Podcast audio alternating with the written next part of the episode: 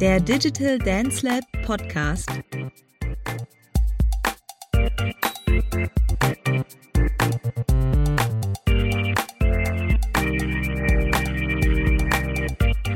Herzlich willkommen, liebes Publikum, liebe ZuhörerInnen, zu unserer zweiten Podcast-Folge im Digital Dance Lab.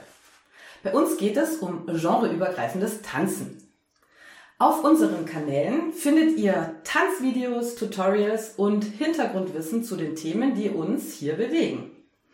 Wir sind Theresa von Swing in LE, Katja vom Ice Lab Leipzig und Mama Olitas Burlesque Empowerment. In unserer heutigen Folge wollen wir die Gemeinsamkeiten, aber auch die Besonderheiten in unseren Genres ein bisschen genauer ansehen. Wir blicken heute in die Historie unserer Tänze und suchen nach Gemeinsamkeiten und den Besonderheiten in ihrer Entwicklung. Ja, liebe Zuhörerinnen, ja, heute nehmen wir euch mit auf unsere Reise in unsere Tanzgeschichte. Aber unsere Tanzgeschichte ist natürlich so, so vielseitig und vielfältig, dass wir tatsächlich heute nur einen kleinen Streifzug durch unsere Geschichte machen können. Wir werden unter unserem Podcast ähm, sowohl einen musikalischen Link als auch einen Link mit, Literat mit der Literaturliste euch da lassen, wo ihr nochmal selber nachschauen könnt und nachschlagen könnt ähm, bei den Themen, die euch besonders interessieren und ihr auch sehr spannend findet. Aber nun erstmal herzlich willkommen und ähm, viel Spaß dabei. Ja, die erste Frage, die wir uns ähm, bei der Recherche gestellt haben, war die, welche unserer Tanzstile ist denn eigentlich so der älteste? Und da habe ich natürlich gleich gesagt, ja, also ne, die ersten, ähm, die erste Kenntnis im europäischen Raum vom äh, Tanz auf dem Eis äh, stammt aus dem äh, Jahr 1180 und ähm, habe gedacht, damit bin ich total alt. Ähm, das werden wir gleich merken, ist nicht ganz äh, der Fall. Ich habe hier allerdings äh, jetzt gerade noch rausgefunden, ne, ähm, die ersten archäologischen Funde, das heißt aus Knochen gefertigte Schlittschuhe, datieren tatsächlich den Ursprung des Eislaufens in die Bronze- und Steinzeit zurück. Mhm. Genau, und es nannte sich damals Scrida a Islegium.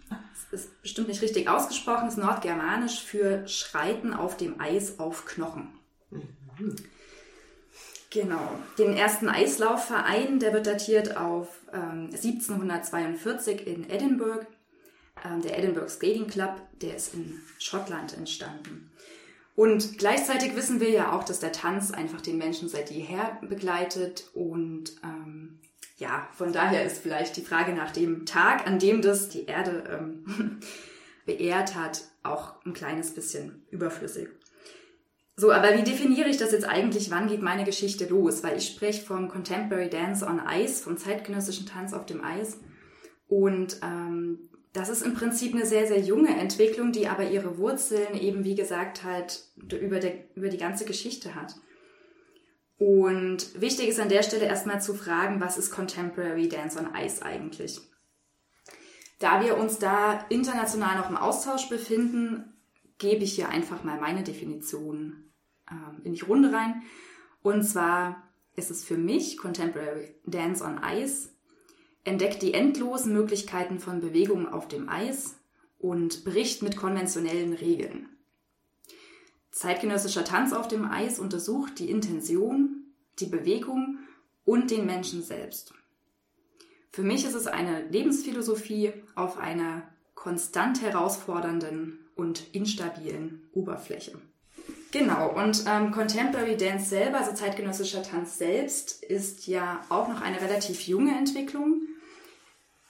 Am Eis ging es immer schon darum, dass sozusagen versucht wurde, Tänze auf das Eis zu adaptieren. Also selbst seit das nicht mehr nur als Fortbewegungsmittel ähm, genutzt wird, das Eislaufen an sich, ähm, wurde versucht, Tänze auf das Eis zu bringen.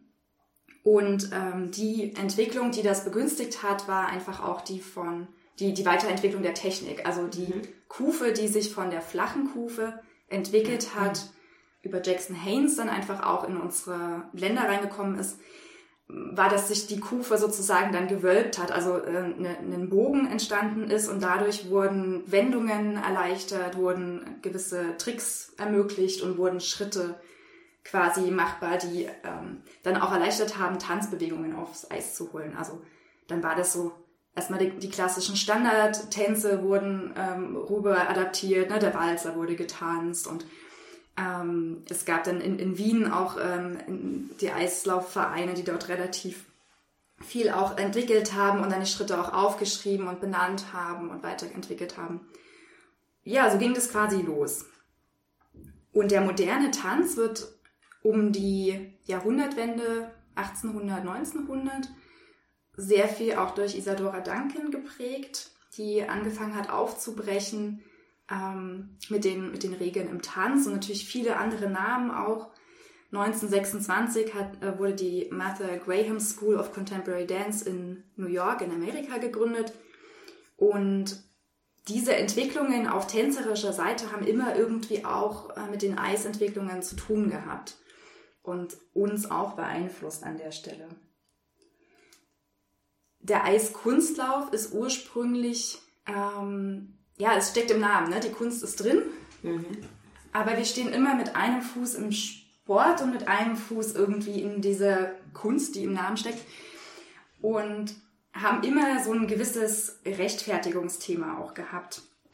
Oder haben es zum gewissen Punkt immer noch. In den 1920er gab es erstmal sehr viel äh, Freiheit noch, ähm, freie Bewegungen. Dort ähm, sind die Namen Charlotte Ölschläge aus Berlin, die dort als erste Interpretationsläuferin ähm, gilt, die sehr viel in Revues dann gearbeitet hat, neue Elemente entdeckt hat und ähm, auch dann durch die Shows den Wettkampf mit beeinflusst hat, also den Sport. Dort spielt Melita Brunner eine Rolle. Sie ist mehrfache österreichische Vizemeisterin und äh, dann erfolgreiche Profiläuferin geworden. Auch über sie gibt es wenig Informationen, so wie über Charlotte Ölschläge, aber man weiß, dass sie sehr künstlerisch gearbeitet hat und einen sehr künstlerischen Ansatz an die Bewegung auf dem Eis hatte. Und an dieser Stelle ist es spannend, wenn ich den Namen Sonja Hendje mit reinbringe, den kennen viele aus dem Eistanz. Allerdings ist sie eigentlich eher mit der Show in Verbindung zu bringen und ähm, hat aber auch eine starke Ballettverbindung äh, mit auf das Eis gebracht und entsprach damals sehr dem Zeitgeist und hat äh, tänzerische Elemente äh, geholt und dort aber eher sozusagen in, de, in der Unterhaltung auch ähm, gewirkt. Aber auch sie hat Grenzen gebrochen und Dinge hinterfragt und neue Sachen ausprobiert und zum Eis gebracht und ähm, dort einfach die Entwicklung auch mit beeinflusst. Es war schon immer ein großes Thema im Eistanz. Ich schreibe Eistanz mit einem Bindestrich in der Mitte, ganz bewusst, weil Eistanz eine Disziplin im Eiskunstlauf ist. Das heißt Eis und Tanzen groß geschrieben mit diesem Bindestrich, um eben nicht zu diesem, zu der Disziplin und zum, zum Sport zurückzugehen. Die Eistanzdisziplin ist tatsächlich erst 1974 im olympischen Programm aufgenommen worden. Das heißt, bis dahin hatte sie gar nicht diese ähm, Recognition, dass sie als alleinstehendes äh, Element da ähm, auch zählen kann. Ich habe mich immer gefragt bei der Recherche, jetzt so in Sätze ähm, Jahrhundert hinein, wo haben die Menschen entschieden, nicht die Kunst weiter zu verfolgen auf dem Eis. Es ging immer viel darum, dass, dass die sportlichen Grenzen gepusht werden und dass dort neue Elemente ins Spiel kommen. Sie haben angefangen, dreifach zu springen. Mhm. Inzwischen springen sie vierfach. Und ähm, also es wird immer, immer mehr geschaut, wie komme ich an die physischen Level ran. Und die Kunst fällt so ein bisschen hinten unter. Und dort ist so ein Potenzial drin. Warum wird das nicht genutzt? Warum entscheiden sich die Menschen für Unterhaltung oder für den Sport. Und wenn ich, wo ich so ein paar Namen nachgeschaut habe und äh, recherchiert habe, einmal dort in die 1920er rein, aber dann auch äh, später im Jahrhundert, ähm, John Curry, Toller Cranston, Kurt Browning, Gary Beacom, das sind alles Namen, die ähm, erfolgreich waren und tolle, ja, wie äh, Sidesteps hatten wo sie künstlerisch ganz toll gearbeitet haben und das dann wieder aufgegeben haben. Oder aufgeben mussten. Das ist die Frage. War meine Frage, mit der ich reingegangen bin. Und so ein kleines bisschen ähm, kann man das jetzt daraus herleiten, dass einfach diese immensen Kosten vom Tanz auf dem Eis, also von dem Eis selbst, die Kosten, die damit zusammenhängen, wenn man touren möchte, so eine mobile Eisbahn irgendwo mit hinzunehmen. Ähm, natürlich Choreografiekosten und ähm, überhaupt das, das, das Einkommen auf der anderen Seite natürlich stimmen muss im Sinne von, ich muss eine gewisse Menge an Menschen erreichen, um überhaupt bei Null rauszukommen am Ende.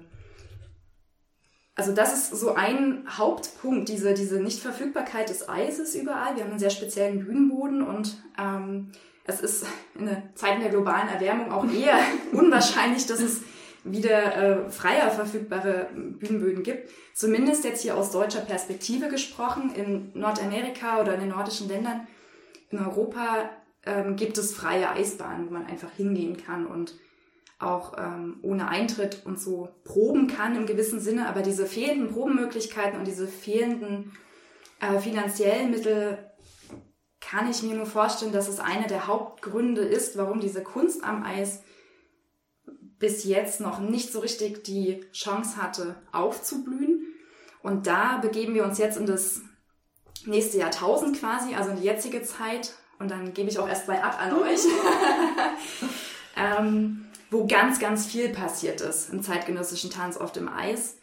Ähm, was auch wieder mit technischen Entwicklungen zu tun hat, meiner Meinung nach, ist nicht nur das Kunsteis, also die Eishallen sind ähm, komplett im Repertoire und äh, überall inzwischen verfügbar. Also ich hatte auch Menschen aus Südafrika, die, die mitlaufen und Länder, die überhaupt gar keine ähm, Eisvoraussetzungen haben aus, von Natur aus. Die können trotzdem Teil der Sache sein. Es gibt Kunststoffeis inzwischen, was immer ein bisschen besser wird und auch neue Räume erschließen lässt.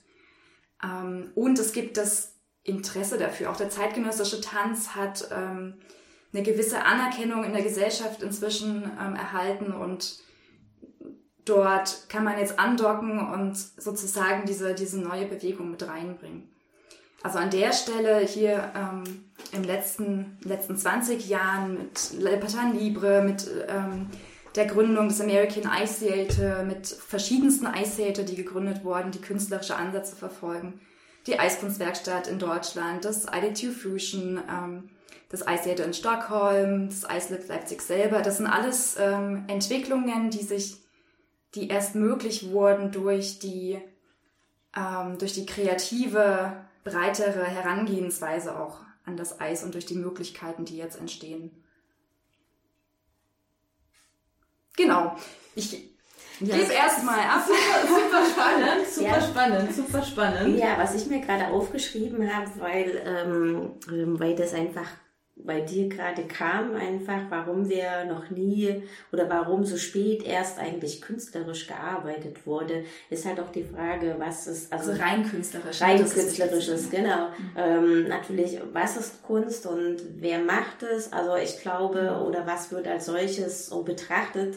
Ne, warum wurde das, wer hatte den Anspruch gehabt, eben künstlerisch das, was, das zu definieren? Das ist natürlich auch nochmal ein ganz interessanter An Ansatz, was man da äh, auch diskutieren kann. Ne? Also und die Möglichkeit durch den zeitgenössischen Tanz, also was, was er halt auch bietet, was er halt auch an Bewegungsmaterial einfach auch zulässt, yeah. um das auch auf die Bühne zu bringen. Ne? Also es sind ja nicht nur äh, Bewegungen, die aus dem Ballett stammen, sondern da sind auch Bewegungen aus bestimmten Kampfsporttechniken äh, dabei und so weiter und so fort. Also es eröffnet ja ein ganz neues Spektrum an, an Bewegungs Möglichkeiten und Vielfalt, was, wo, was man natürlich dann auch wieder übertragen kann, wahrscheinlich.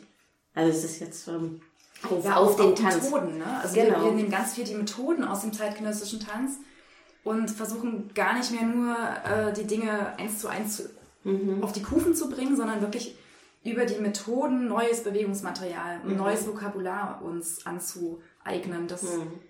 ist der Hauptpunkt. Ja. Mhm. ja, ist spannend, wie die Geschichte so so halt ist, ne, so vom reinen Wettkampfsport, ne, und Wettkampftanz, ne. Also ich habe Eiskunstlaufen immer gerne gesehen. Also es war eine, es ist meine Lieblingsdisziplin. Wenn ich äh, Wintersport mir anschaue. Es ist wirklich nur diese Disziplin und ich saß davor und dachte, boah, ist das schön. Und ich wollte es gerne auch, ne, mich dreifach drehen, vierfach drehen. Aber klar, das ist immer wieder die Frage, warum mehr? Warum noch hören? Warum noch weiter? Warum nicht mal zeigen, was einem gerade so bewegt beim Tanzen? Ne? Mhm. Also was fühle ich, wenn ich äh, mich zu der Musik bewege? Ja, ich meine, es gibt ja auch großartige Tänzer, die das ja schon versuchen. Ne? Also mhm. absolut. Ja, ich finde ähm, das Spannende, dein spannendes ähm, der, oder die spannende Wortwahl, die ihr beide jetzt gerade hattet, ist dieses ganze Thema Disziplin und Leistung. Und ähm, ja, vielleicht nehme ich da jetzt einfach mal meinen Aspekt mit dem Hula Hoop heraus ähm, oder Hoop Dance, dass ähm, dieses Leisten und diszipliniert sein genau da eigentlich auch aufgebrochen wird, so wie ich jetzt zum Beispiel den Hoop Dance oder den Hula Hoop verstehe, dass es eben in den kreisenden Bewegungen um das Spielerische geht, um das Kindliche, um die, um das Messen des eigenen körperlichen Fähigseins und vielleicht auch des Trainings im Spiel. Und wo eben auch ganz hinten ansteht, ist das jetzt Kunst oder ist das jetzt Sport oder ist das jetzt äh, ein Ritual, ein archaisches? Und ähm, weil wir das vorhin halt eben hatten mit dem, was ist am ältesten, ähm, kann ich nur sagen, auf die Geschichte rückblickend, äh, was ich recherchiert habe, war, dass es den Kreis als Trainings- und Spielgerät schon in Abbildungen bei pharaonischen ähm, äh, Dokumenten oder pharaonischen Bildern, äh, also aus dem alten Ägypten zu sehen gibt, aber auch ähm, bei den griechischen Athleten ähm, im 5. Jahrhundert vor Christus, das andere war 1000 vor Christus, also eben auch ganz schön alt ähm, ähm, als Bild auch immer wieder ähm, in, dein, in, ja, in, in, Museen zu sehen oder eben bei Bildern. Ähm, Im 14. Jahrhundert, und das fand ich spannend, jetzt nochmal auch so dieses ganze ähm, ja, Rituelle vielleicht auch nochmal so ein bisschen aufzubringen, gab es in dem ähm, Süd, äh, in, in den US, heutigen USA ähm, einen Stamm der Lakota, die ähm, diesen Hula Hoop mit Binsenkreisen ähm, als rituellen Hoop Dance entwickelt haben, um dort heilerische Rituale anzuwenden, Geschichten zu erzählen und Naturgeschöpfe darzustellen. Also eigentlich auch so Formen zu bringen, wo man auch sagt, ja, was künstlerisch eigentlich auch sichtbar gemacht wird oder auch eine Adaption von der Realität, die man sieht, in so eine künstlerische Darstellung, die aber eben eine Kunst ist, wie ich finde, aber nicht natürlich künstlerisch, also rezipiert wird, sondern eher so als rituelles Handeln oder als rituelles Bewegen. Genau, also das fand ich spannend als geschichtlichen Aspekt im modernen Hoop Dance auch zu sehen, auch diese Idee mit dem Kreisrad des Lebens, eben dieses spielerische Herangehen an den ganzen Circle of Life, ja, ähm, vom Kind bis zum Alter und zum Tod und es geht wieder voran. Ähm, ja, also das jetzt mal quasi so als, als, als ähm, philosophischen Hintergrund, ähm, wieder ganz praktisch, kann man geschichtlich sagen, ähm, ist es definitiv, weil der Kreis ja wirklich was Menschliches ist, also das Rad, das umspannt ja alles, die Welt ist rund, der Mond ist rund, also wie genau, man trifft sich im Kreis ums Feuer ähm, auf Augenhöhe und ähm, das fand ich irgendwie spannend, dass es eben halt auch nochmal so historisch gesehen wurde, dass im frühen 18. Jahrhundert in England das ein absoluter Trend war bei den Kids. Also zum Beispiel auch Lewis Carroll, der die Alice im Wunderland sich erdacht hat, hat ein Foto von dem Mädchen, was Alice für ihn als Inspiration war, gibt's in einem literarischen Buch, äh, wo sie abgebildet ist mit einem Reifen. Also ähm, was auch zeigt, in dieser Edwardian Zeit oder in dieser Zeit im frühen 18. Jahrhundert war dieser Kreis ein absolutes beliebtes Spielgerät für die Kinder. Und dann kann man eben auch nochmal sagen, ähm, britische Soldaten sind dann in die Südsee gereist. Äh, die Gründe dahinter weiß ich jetzt nicht genau, aber es war sicherlich nicht freundlich gesinnt. Ähm, und haben dort Hula-Tänzerinnen gesehen und haben quasi diese Adaption gemacht. Ähm, wow, das sieht ja aus wie das, was unsere Kids da zu Hause machen ähm, und haben dort dann quasi auf diesen Begriff, so erzählt die hm. Meine Recherchen, Hula Hoop als den feststehenden Begriff für diesen Kreis als Tanzgerät oder als Tanz- und Sportgerät ähm, geprägt. Genau, also so ein Seefahrerbegriff, äh, genau. Ähm, weiterhin ist es dann so, in den 1940er Jahren ähm, war der Hoop, Hula Hoop oder der Hoop Dance also auch nochmal in der indigenen Darstellung im Hollywood-Film. Also es gab damals ganz viele Filme, die so die Western und ähm, ähm, diese ganze Pioniere da hochstilisiert haben. Und da gab es eben auch einen in, indigenen ähm, Vertreter, der dort Hoop Dance gezeigt hat im Kino, also in Hollywood, wo das quasi auch nochmal in so eine große Massenwahrnehmung kam. Ähm, und ja, letztendlich auch ähm, die australische, in den australischen Schulen, ähm, also in, in Australien sich parallel dazu entwickelt hat, dass das quasi als Sportgerät für Kids in der Schule irgendwie genommen wurde. Sicherlich auch beeinflusst durch dort die indigene Bevölkerung. Da habe ich jetzt aber eben auch nicht so viele Recherchen, ähm, Berührungspunkte gefunden. Aber jedenfalls kommt da die Idee her von demjenigen Menschen, der dafür zuständig war, dass wir in den 60er, späten 50er Jahren so einen riesen Hula-Hoop-Hype hatten, der wirklich die ganze Welt äh, erfasst hat. Ähm, es gab dort den ähm, äh, amerikanischen Unternehmer, der eine Firma gegründet hat, Wham-O ähm, im Zuge der, ähm, äh, sag ich mal, Forschung war ja auch quasi das Plastik als Werkstoff gerade äh, so ganz frisch auf dem Markt und der hat dann in großen Mengen in den äh, 58er Jahren Hula Hoops hergestellt und weil wir das gerade nochmal vorhin hatten mit den Preisen, also das war ein super billiger Spaß, den man sich überall leisten konnte, weil die ersten Hula Hoops haben zwei Dollar gekostet. Mhm. Also deswegen war das eben auch riesig. Die haben dort auch eben global ausgeliefert äh, und da eben einen riesengroßen weltweiten Hype ähm, ausgelöst und eben nochmal auch so, was dieses ganze Thema Gesellschaftsbewegung betroffen hat. Also es gab ja in dieser Zeit nach dem Zweiten Weltkrieg die große, den Wirtschaftsboom, also auf der ganzen Welt wurde quasi produziert und allen ging es wieder gut. Und dieser Hula Hoop, also nochmal diesen Rück, äh, diese Rückbesinnung zum kindlichen Spielen und zum Spieltrieb, zu fassen, hat halt eben einfach dieses Lebensgefühl auch so ein bisschen dargestellt. Ja, es gab Bill Haley, Elvis, alle haben irgendwie Party-Spaß-Musik äh, gebracht und es ist durch die Radioentwicklung auch in die ganze Welt gegangen. Und zwar so ein American Way of Life, ähm, dass das eben so ein richtiger Boom war in den 60ern. Und das ist auch cool, auch nochmal zur Beziehung zu heute. Also wenn ich mit meinen Hula Hoops ähm, durch die Welt fahre, dann habe ich immer wieder ältere Ladies, die sagen, oh mein Gott, damals im Radio, wir haben es zu Elvis probiert, ähm, als wir Kinder waren, das äh, war, wir, also wir waren verrückt nach dem Hula Hoop. Also wirklich, wo auch heute noch so klar wird, ähm, das war wirklich nichts, was nur einer gewissen Bevölkerungsgruppe zugänglich war, sondern es war wie so ein Lebensgefühl für alle. Also es hat die Oma gehupt, es hat, es hat, hat der, der Pastor gehupt und äh, es waren irgendwie alle alle damit äh, äh, in Berührung. Also was ich auch spannend finde, es gibt zum Beispiel auch äh, ein Foto von ähm, Jane Russell, die Bühnenpartnerin von Marilyn Monroe im Hula Hoop. Ja, also äh, da habe ich auch ein cooles Bild, was mich sehr inspiriert. Aber es war eben auch ähm, in den Revuen äh, in den 20er oder überhaupt in den Revuen. Ähm, jetzt springe ich nochmal, also ich habe auch noch ein anderes Bild von zwei so 20s Girls mit Reifen. Also es war auf jeden Fall ähm, Kunst und Sport und überhaupt ähm, Spielgerät für alle Generationen und für alle Durchmischungen, glaube ich, auch im Milieu. Also das war jetzt nichts Elitäres, das konnte jede oder jeder Mensch machen. Und dann nochmal kurz in äh, den weiteren Abriss zu gehen, dass es halt quasi mehr in so einen sportlichen oder in so einen Leistungsaspekt wieder reinging. In den 60ern haben russische Artisten und chinesische Artisten ähm, diesen ganzen Kreis zum Next Level gebracht. Also man hat dann nicht mehr mit einem Reifen äh, sich bewegt, sondern mit vielen. Und das war dann, ist dann quasi das, was vielleicht jetzt heute auch gekannt äh, wird, wenn man sagt, ach, Hula Hoop aus dem Varieté. Wenn dann Leute mit hunderten Welt, also hunderte mhm. Reifen da, also ich glaube, der aktuelle Weltrekord liegt bei 118 mhm.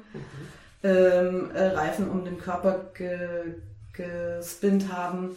Genau, also dieser ganze Zirkusaspekt, das ist jetzt auch oft, finde ich, manchmal nochmal so dieses, wo das dann eben in dieses Künstlerische reinkommt, weil es halt eben auch so eine Grenze zeigt. Das kann der normal, Otto-Normalverbraucher jetzt vielleicht nicht zeigen, mhm. weil dazu bedarf es halt eben gewissen körperlichen Fähigkeiten, die ähm, ja lange Jahre trainiert werden müssen. Und vielleicht ist das auch nochmal so ein Aspekt zum Thema Eiskunst. Lau vielleicht. Das ist halt auch wieder, das hat man im letzten Podcast ja schon, diese eigenen Grenzen vielleicht betrifft. Genau, also nochmal jetzt in der Neuzeit zurückzukommen. Also jetzt ist halt der Hula Hoop in der Popkultur angekommen. Wir haben irgendwie Musikvideos, die Modewelt, die Filmbranche in der Werbung. Es gibt sogar mittlerweile Hula Hoop und Yoga. Hoop Yogini heißt es kombiniert. Also es hat wirklich alles, ähm, also der Kreis ist einfach etwas, wo wir uns alle hinsehnen. Und ähm, ja, hat wahnsinnig viele Genre, also quasi nochmal in dem Genre Hula Hoop oder Hoop Dance gibt es dann eben nochmal diese Unterscheidung, das alles mehr ein bisschen so in so eine spirituelle, meditative Praxis zu bringen. Da gibt es ähm, quasi, sage ich mal, diese ganze New Age Bewegung, wo auch das ganze Yoga mit hineinkommt. Sage ich jetzt aus meiner eigenen Forschung. Ich weiß nicht, gibt es vielleicht Leute, die das anders sehen. Dann gibt es eben die super krassen Instagram-Trickster, ja, also ich meine, die sozialen Medien haben dazu geführt, dass dieses ganze Thema wahnsinnig breitenwirksam auch gestreut wird. TikTok ist gerade ganz verrückt, auch für den archaischen, also für den indigenen Hoop Dance. Ähm, auf TikTok gibt es zum Beispiel einen, ich weiß jetzt seinen Namen gerade nicht, ähm, amerikanischen indigenen Vertreter, der dort dieses Hoop Dance wieder in die Welt jetzt hineinbringt. Genau, also spirituell, ähm, kulturell und ja, eben was es auch an transformativer Kraft hat, wird auch immer wieder thematisiert in, in, in dem Film The Hooping Life. Genau, viele Promis sieht man damit. Also für mich, für mich ist es jetzt nochmal gerade im Gegen, also was so quasi vielleicht nochmal so ein, so ein Gegenpunkt ist zu dem krassen Eis Lab mit diesen Zugangsproblematiken, die du jetzt gerade quasi auch genannt hast, ist eigentlich der Hula Hoop ein relativ einfacher Zugang, mhm. wenn man jetzt quasi ähm, dort den Tanz damit entwickeln möchte. Weil man kann ihn sich sogar ja auch selber bauen oder ja, es gibt eben sehr, sehr viele Möglichkeiten, dort Zugang zu finden jetzt in der heutigen Zeit. Und man kann sich es auch eben viel selbst beibringen, weil es wahnsinnig viel Internet, im Internet viele Tutorials gibt. Mhm. Ähm, genau. Ja, so, so würde ich jetzt mal meine Hula-Hoop-Geschichte irgendwie darstellen. Ja, Theresa. Spannend, spannend. Ja, also dadurch, dass ich ja Hula Hoop auch selber ausprobiert habe, habe ich auch festgestellt, dass es so einfach ja gar nicht ist. Und vor allem die ganzen On-Body-Hoops, also die ganzen ähm, Tricks, die am Körper passieren, sind echt anspruchsvoll. Und wenn ich mir überlege, ähm, so kleine Kiddies, die sich den, äh, den Hub schnappen und dann sich äh, um den Körper werfen und dann dastehen und machen den wunderbaren Bauchhub und, und so Wahnsinn. Also das ist ähm, ja, also es braucht da auch ein bisschen Übung. Ja, aber es ist auch eben genau dieses innere Kind dann auch. Ja, ja. So, ja es, ist, es, es macht diese Energy gleich frei. Ja, so. aber man erinnert sich halt auch so dran und man, man schnappt sich den, den Hub und denkt so, oh ja, aber ist wie früher, ne? Und dann zack, legt man sich ihn um und dann, und dann fällt er erstmal runter. Gut. und, dann, und dann ist es, oh ja, ich möchte das gerne weitermachen. also, auf jeden Fall ist es ein wunderbares Element zum, äh, zum Tanzen und ähm, auch zum künstlerisch sein, finde ich. Also man, es hat ähm, sehr viele, äh, viele Möglichkeiten damit äh, zu, zu, für den Ausdruck, finde ich. Mhm. Ja, also es gibt wahnsinnig viele schöne Sachen, die ich auch schon gesehen habe, äh, wo ähm, Hula Hoop auch mit zeitgenössisch kombiniert wird. Und das mhm. ergibt auch wieder eine ganz neue, ist ja auch wieder ein, ein Tanzgerät, auch ein Spiel, Spielgerät. Ja, ist ein ne? Objekt, was ist ein kommt, richtig, wie so eine Art Form der Requisite letztlich beim Tanzen mhm. auch, ne? Wie wenn ich mir einen Hut aufsetze beim Tanzen und mit dem Hut tanze. Also das ist ganz großartig. Ja, da können wir auch in die Shownotes oder in die Verlinkung. Ben Zirka ist so ein Name, weil ich habe jetzt überhaupt gar nicht so wirklich viel Namen genannt. Ben Zirka, der zeitgenössisches Hoop Dance, ähm, ja eben auch durch die sozialen Medien ziemlich populär mhm. macht. Ja. Ja, krass. Großartig. Ja, Wahnsinn. Ja, Therese, wie ist es denn bei dir? ja, wie ist es bei mir? Ja, die ähm, die Geschichte der, Zwing, der Swingtänze ist gar nicht so leicht zu umreißen. Ja, es ist ähm, eine Geschichte, die sehr vielschichtig ist und vor allem auch ja nicht in drei Sätzen zu beschreiben. Ja, Fakt ist, dass die Aufarbeitung der Geschichte beziehungsweise auch das Bewusstwerden dieser Geschichte erst tatsächlich so sehr umfangreich im letzten Jahr begann, also 2020, ähm, vor allem einfach auch durch die Black Lives Matters Bewegung. Und was ich da erlebt habe, war im Grunde genommen, dass wir, und jetzt sage ich einfach wir Weißen oder beziehungsweise wir Europäer, äh, ganz, ganz wichtig, eine aufgeklärt aufgeklärt werden mussten, einfach auch über, über die Geschichte ähm, der, der einzelnen Swingtänze. Denn diese Swingtänze sind entstanden in einer Zeit, in der Rassenungleichheit, Rassentrennung auf der Tagesordnung stand.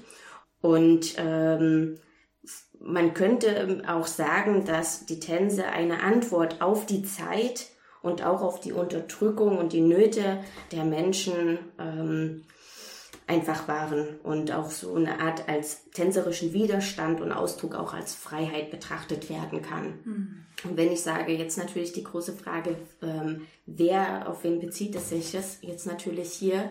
Und zwar, ähm, also im Grunde genommen, die, die Macher dieser, oder die, die, unsere Pioniere, wie man, wie wir das auch bezeichnen, sind Nachkommen von Afrikanern, die auf Reis, Indigo und Sie Sea Island äh, Baumwollplantagen ähm, der unteren Atlantikküste versklavt wurden.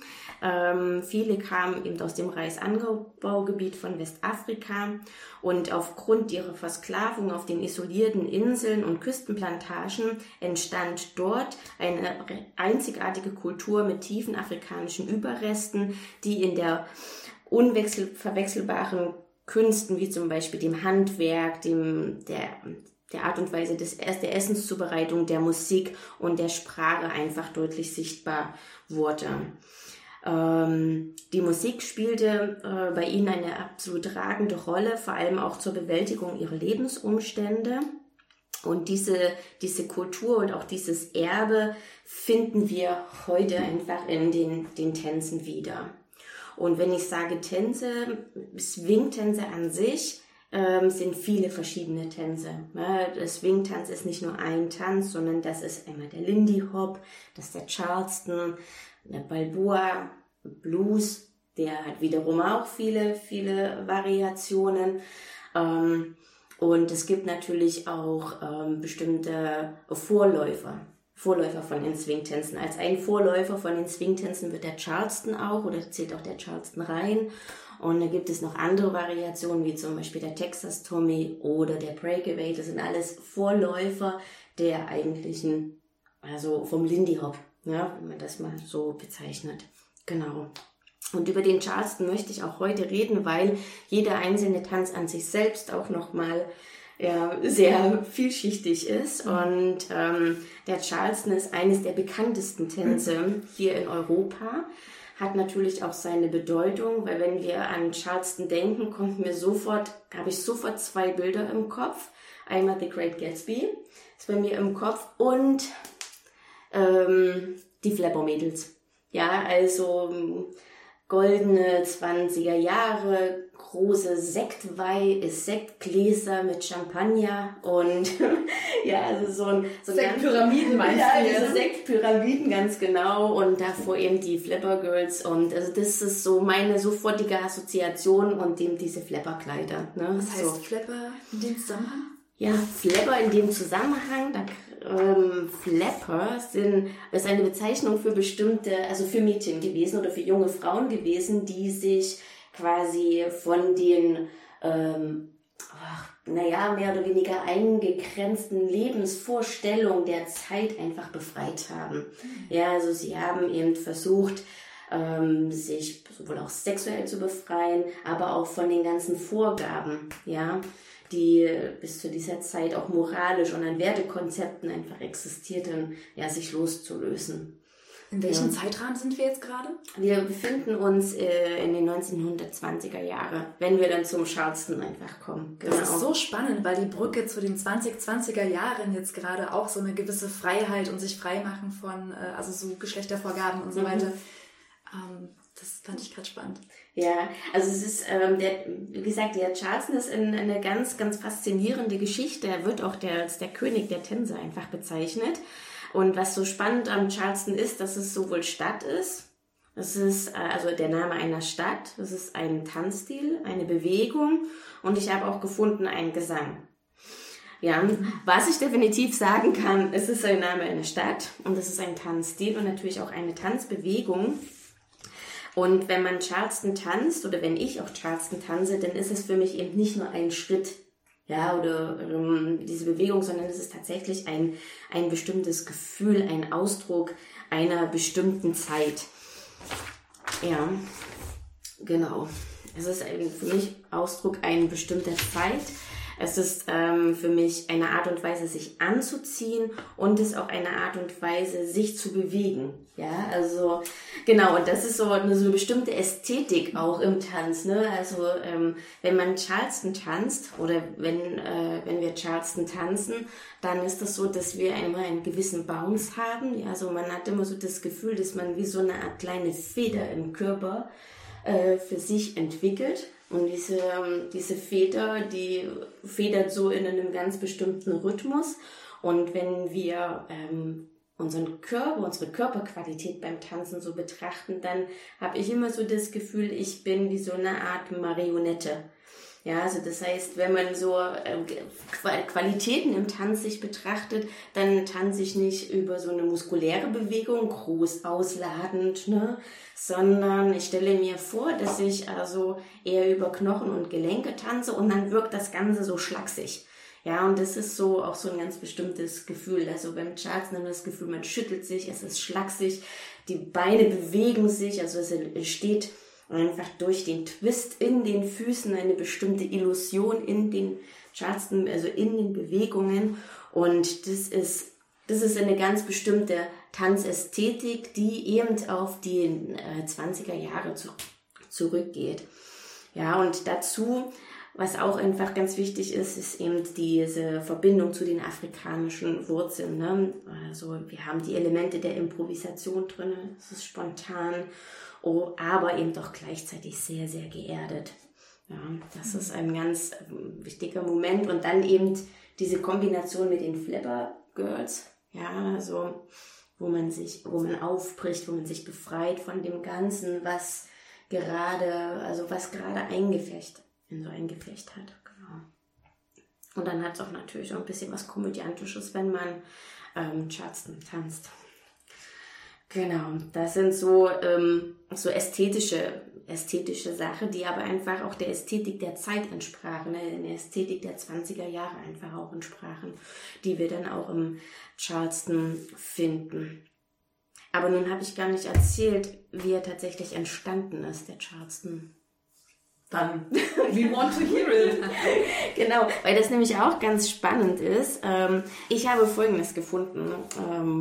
Zur Geschichte vom Charleston. Ähm, es gibt verschiedene Varianten. Im ausgehenden 19. Jahrhundert in Südcarolina in Charleston hat quasi, gab es einen Reverend, und zwar den Reverend Daniel Jenkins. Er war im Pfarrer einer kleinen afroamerikanischen Kirche, die vor allem für Waisenkinder ihre Toren öffnete.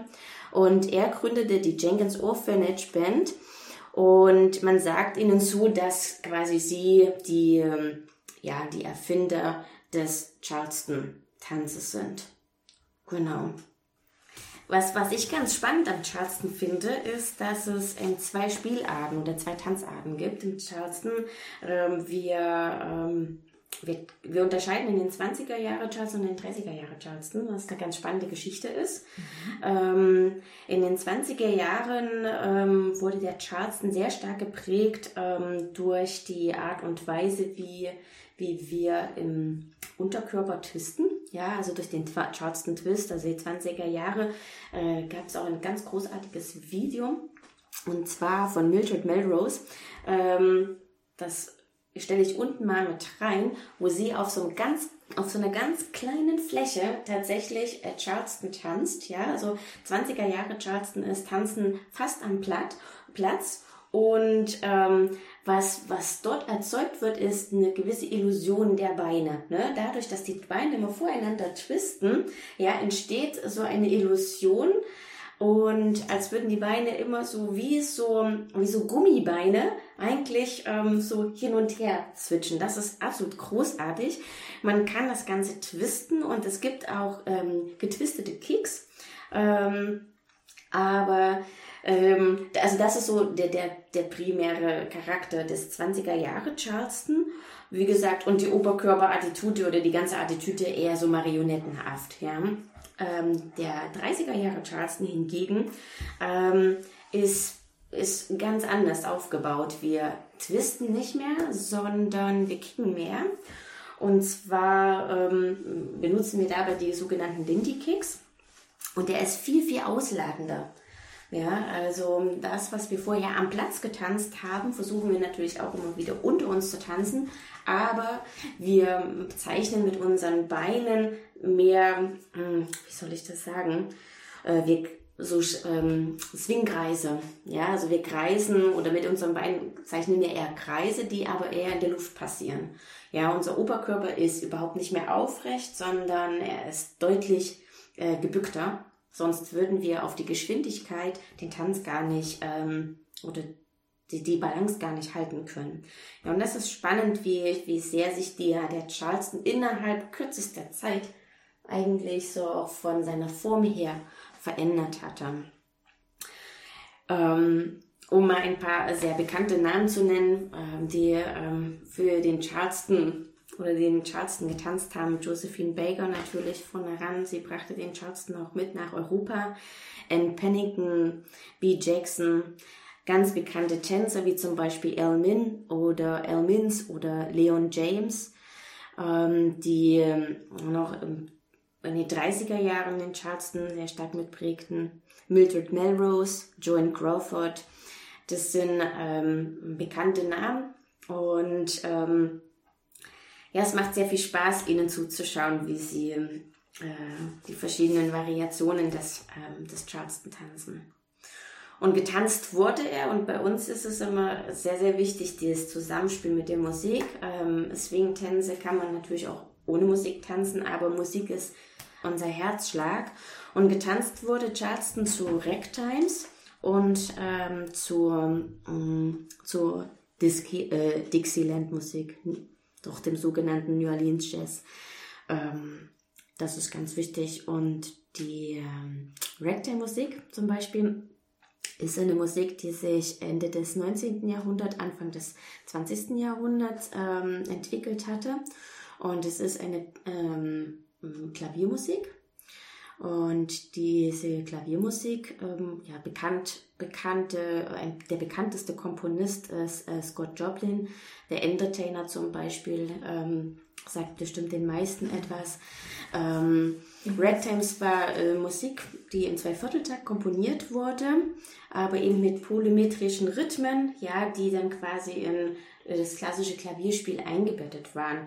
Dadurch war die Musik immer noch recht gleichmäßig und was beim Ragtime eigentlich der Unterschied so ein bisschen ist zu den etwas späteren ähm, ähm, musikalischen Varianten ist, dass die klar durchkomponiert war. Ja, von der ersten bis zur letzten Note und es gab wenig Improvisationsmöglichkeiten. Weil prinzipiell ist es gehört die Improvisation zum festen Bestandteil, sowohl zur Musik als auch zum Tanz.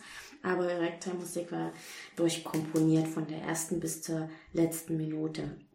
Genau, und der New Orleans Jazz, auch Dixieland Jazz oder Hot Jazz genannt, ähm, ja, sind, ja, ist eine Musik, die quasi sich zu Beginn des 20. Jahrhunderts in New Orleans entwickelte. Ne? Das sind große Militärblaskapellen zum Beispiel, ähm, ja, wo eben ja, der wo die Trompete oft die Melodie spielt, äh, spielte und ähm, hier sind zum Beispiel große Bands, äh, zum Beispiel eben Fats Waller oder die Sidney Badgett oder King Olivers Creole Jazz Band, ähm, Fletcher Henderson, Big Spire Decker, das heißt glaube ich Big Spire Deck, Beiderbeck.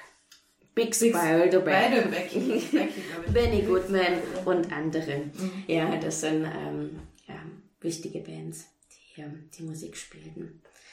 Mhm. Das ist spannend, ne? Also es ist ein, echt ein großes, äh, wenn man einmal anfängt, ähm, ja, ja. In, in ein Thema rein zu schnorcheln, dann stellt man auf einmal fest, was da alles dabei ist und ja, Theresa, ich finde es super spannend, ähm, dieser Aspekt Musik, ähm, weil die Musik ist ja beim Charleston oder bei den Swing-Tänzen ganz stark verbunden mit der Bewegung. Es verschmilzt ja so richtig und ähm, ist ja quasi auch diese Kommunikation zwischen den Musikern. Es gab ja auch mhm. Bands, die Tänzer haben sich miteinander verbunden in der Kommunikation, ähm, wo ja direkt, direkt das Spiel ist. Du machst ja, glaube ich, auch Trainings, wo Bands da sind und mhm. wo die Leute live zur Musik äh, trainieren mhm. können, was ich super spannend finde. Aber mein, mein Aspekt jetzt gerade nochmal zum Thema Überleitung Musik ist, beim Hula Hoop ähm, ist es so, dass in, den, in dieser Zeit, wo das große, wo dieser große Hype war, eben in den 50s und 60s, war das eigentlich gar nicht so das Thema dass die Musik mit dem Tanz verbunden ist, sondern dass die Musik den Tanz beschrieben hat. Ja, dass es so hieß, ja, und das Hula Hoop, Hula Hoop, jeder tanzt Hula Hoop. Ähm, also, dass es quasi in der Musik so aufgenommen wurde und wie auch noch ein Kanal der Information da, darüber war, dass es das eben gibt als, als Tanzpartner. Mhm. Genau, also ich finde, ich finde das Thema äh, Musik und wie wir das so in unsere Arbeit reinnehmen, ist wahrscheinlich, was sagst du, Katja, bei dir? Ich finde es auch super spannend, weil bei uns natürlich sehr viel im, im klassischen ähm, Ace Kunstlauf ist ähm, schon Musik, die sich immer wieder wiederholt, also ähm, aus allen verschiedenen Sparten, aber immer dieselbe Musik. Und wir nutzen jetzt ähm, auch eher atmosphärische Musik. Also ein, ein Musiker, mit dem ich viel zusammenarbeite, ähm, Bas Larakas aus äh, Niederlande, sagt immer Soundscapes. Der, das ist die Musik, die er macht. Ich finde den Begriff sehr schön. Das beschreibt für mich ganz gut die Musik, mit, auf die wir uns aktuell konzentrieren. Aber das ist wirklich fürs ISAP Leipzig gesprochen und nicht für irgendeine Richtung oder für eine Bewegung, weil wir da im Contemporary Dance natürlich sehr frei sind auch. Also wir nehmen das, was gut ausdrückt oder gut ähm, unterstützt, was wir aussagen wollen. Wollen wir dafür einfach mal eine eigene, eine separate Podcast-Folge machen? Das ist natürlich ein yeah. Riesenthema, oder? Ja, Musik und unsere Tänze, die Herangehensweise, den Ausdruck durch die Musik. Mhm. Ja, finde ich voll gut. Definitiv, definitiv. Weil mhm. das, das eröffnet schon wieder ein ganz neues Feld ja, und ganz, ja. ganz vielschichtig auch hier an der Stelle. Mhm. Genau. Ja. ja, vielleicht finden wir einfach noch ein Fazit zu ähm, der Geschichte. Ich habe jetzt auch sehr gespannt gelauscht, Theresa, was du alles erzählt hast und haben natürlich auch gerade ähm, durch die Black Lives Matter Bewegungen Parallelen bei uns. Ähm, die FSDIA hat sich gegründet. Es werden Schritte umbenannt, die Wurzeln haben in ähm, Völkern, die einfach mit dem Eiskunstlauf auch teilweise gar nichts zu tun haben. So. Und das fließt ins Contemporary Dance on Ice absolut direkt mit ein. Und ich fand es auch super spannend, ähm, Uli, was du gesagt hast, mit dem Kreis und wie der so dieses verbindende Element weil wir am Eis laufen immer Bögen. Durch die Kanten auf der Kufe sind wir immer irgendwie mit Bögen äh, beschäftigt und laufen ständig in Kreisen und Achten und äh, Serpentinen. Und das waren für mich zwei total schöne Parallelen, wo ich mich gefunden habe. Und ähm, ich finde es immer ganz interessant, wenn man so in die Geschichte schaut und auch in andere Tanzstile reinschaut, wie viel man sich für heute mitnehmen kann und wie viel man auch sieht Dinge, die passiert sind oder Dinge, die zueinander geführt haben und den Weg bereitet haben, dahin, wo wir jetzt gerade sind. Und die Frage immer in den Raum zu stellen, wie wollen wir es heute machen? Ja, Verbindung schaffen. Mhm. Im Kreis von Gleichgesinnten. Ja, Verbindung schaffen und ich denke auch ähm, zu sensibilisieren.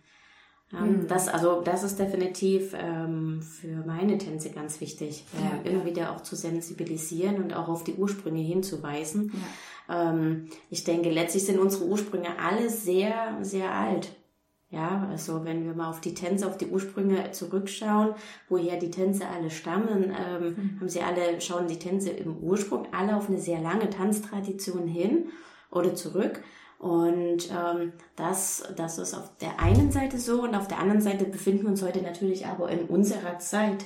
Ja, und wir verändern ja auch nochmal unsere, oder das, was wir tanzen. Wir haben, jeder gibt einen Akzent mit rein, jeder gibt einen Impuls mit rein oder auch, ja, was einem wichtig ist beim, beim Tanzen, beim Hupen. Ja, ähm, das ist halt auch nochmal so ein Moment und, ähm, und so formen wir, glaube ich, die Tänze auch weiter. Das ist ja auch so das Ziel, was ich jetzt so sehe mit dem Digital Dance Lab, dass wir dieses Interdisziplinäre einfach hier ins Zentrum stellen und über die Themen, die wir uns überlegen, auf neue Themen kommen und hoffentlich auch bald irgendwie noch mehr davon sichtbar machen über unsere mhm. Tanzvideos oder Tutorials, die dann zu sehen sind. Mhm. Kann man ja einen kleinen Ausblick geben. Wir machen gerade eine Charleston Hula Hoop ähm, Kombination, mhm. die man bringt. Du überlegst darüber ähm, Hoop Dance on Eis. Ah. Ich, ich freue mich auch schon voll aufs Eislaufen. Genau, also dieses Interdisziplinäre schwingt immer mehr mit hier rein. Das war ja das Ziel, oder? Mhm. Ja. Ja, in diesem Sinne würde ich sagen, wir freuen uns auf den nächsten Podcast, in dem es dann wohl unserer Planung um unsere musikalischen Herangehensweisen und unsere Musiken geht, oder? Äh, vielen Dank fürs Zuhören. Wir bedanken uns und ja, bis zum nächsten Mal. Bye! Der Digital Dance Lab Podcast.